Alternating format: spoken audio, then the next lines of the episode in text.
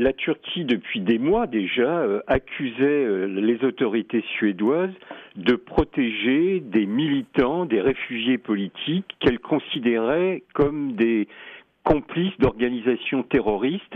Et elle pensait notamment au Parti des travailleurs du Kurdistan, le PKK, qui est qualifié d'organisation terroriste par, euh, par la Turquie, mais aussi par l'Union européenne, par les États-Unis, par le Canada, et d'autre part euh, les gulenistes, c'est-à-dire ces militants d'une organisation dirigée par Fethullah Gulen, dont euh, M. Erdogan considère que ce sont les responsables de la tentative de coup d'État euh, organisée en juillet 2016 contre lui. Donc, accusant la Suède d'abriter des responsables et des militants de ces organisations, eh bien, elle considérait que la Suède devait d'abord faire la preuve qu'elle était engagée résolument dans euh, la lutte antiterroriste pour euh, qu'enfin euh, la Turquie lève son veto à l'encontre de son entrée dans l'OTAN. Voilà un peu le contexte sur lequel, depuis plusieurs mois maintenant, la Turquie se refusait à accepter l'entrée de la Suède dans l'OTAN. alors la Suède a-t-elle apporté ses garanties ou alors qu'est-ce qui explique le revirement, le volte-face du président Erdogan? Alors, euh, la Suède a apporté, il y a déjà plusieurs semaines, une partie euh, de garantie, c'est-à-dire que, un, elle a modifié le texte constitutionnel suédois qui euh, définit ce qu'est une organisation terroriste, et donc il y a là une avancée puisque cette définition qui a été votée hein, en Suède peut contenir euh, euh, le PKK et les sympathisants ou les militants de l'organisation de Fethullah Gulen. Donc ça, c'est une avancée qui avait d'ailleurs été saluée par les autorités turques. Deuxième élément, on a constaté au cours des dernières semaines que deux militants euh, réfugiés en Suède ont été expulsés de Suède vers la Turquie. Alors, la raison qui a été donnée par les Suédois, c'est que ces militants étaient des, trafiquants de drogue, des trafiquants de stupéfiants. En réalité, nous savons parfaitement que ce sont des sympathisants ou des militants plutôt du PKK. Donc il y avait quand même la volonté de la Suède d'accéder à une partie des demandes de euh, la Turquie. Mais la Turquie jusqu'à hier, considérait que ce n'était pas suffisant, que la Suède devait aller encore plus loin. Et puis, alors il y a eu un problème il y a une dizaine de jours, euh, puisque un réfugié irakien en Suède a brûlé un Coran et n'a pas été euh, emprisonné. Alors la, la, Turquie évidemment a critiqué le manque de réactivité de la Suède et disons que ça a réalimenté les critiques turques. Mais malgré tous ces éléments, il y a eu une sorte de, volte-face euh, hier après-midi, donc euh, puisque la Turquie a levé son veto, alors que toutes ces exigences n'étaient pas satisfaites. Et je crois que pour comprendre cela, il y a deux facteurs. Le premier, c'est la façon dont très souvent la Turquie euh, négocie dans les instances internationales comme par exemple l'OTAN. Et j'ai constaté au cours des dernières années que très souvent les responsables turcs tirent la corde, tirent la corde, tirent la corde, euh, font pousser leurs exigences jusqu'au tout dernier moment et au dernier moment ils acceptent le compromis. Bah, c'est ce qui s'est passé une fois de plus hier et c'est ce que j'avais expliqué déjà depuis assez longtemps. Et puis, il y a un deuxième aspect qu'il ne faut pas sous-estimer.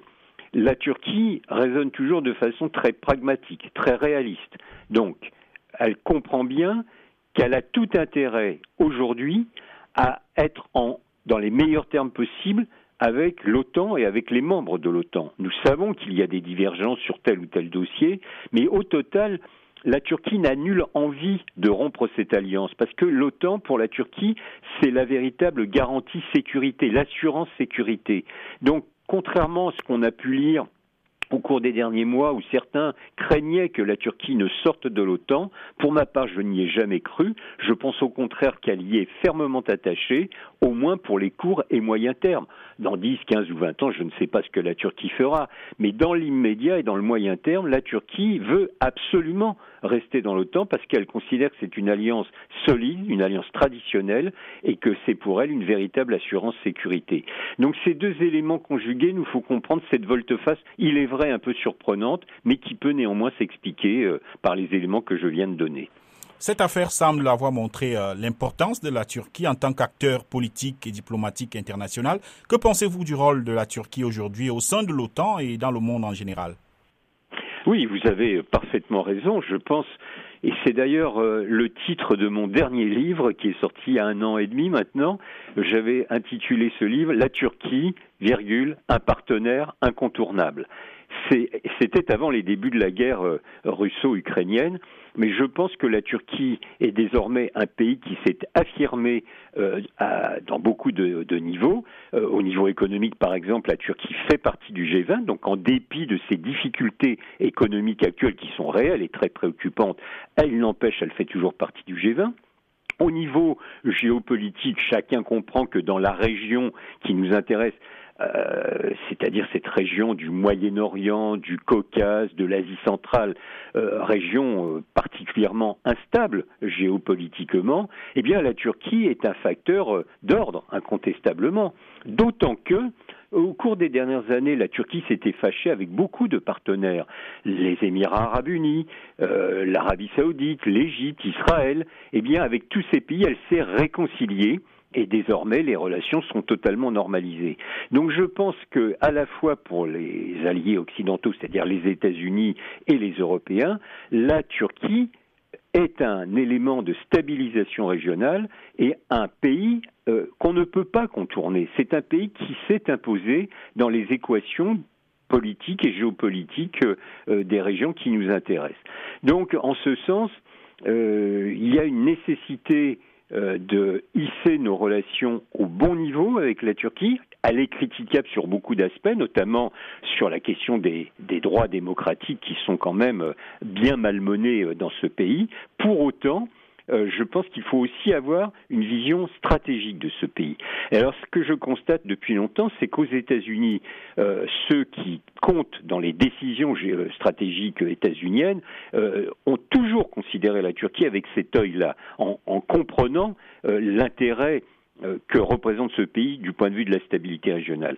A contrario, je constate que les Européens ont beaucoup de mal à intégrer cette dimension géostratégique de la Turquie les Européens, vous le savez, sont souvent très très critiques à l'égard des manquements aux libertés. Alors cette critique euh, en Turquie, des libertés en Turquie, cette critique elle est juste, mais ce n'est pas suffisant. On ne peut pas baser sa politique uniquement sur la critique des manquements aux droits démocratiques. Et donc je pense que l'Union européenne se grandirait si elle arrivait à se hisser à un niveau meilleur de compréhension du rôle incontournable, comme vous le, vous le disiez, euh, de la Turquie dans la région.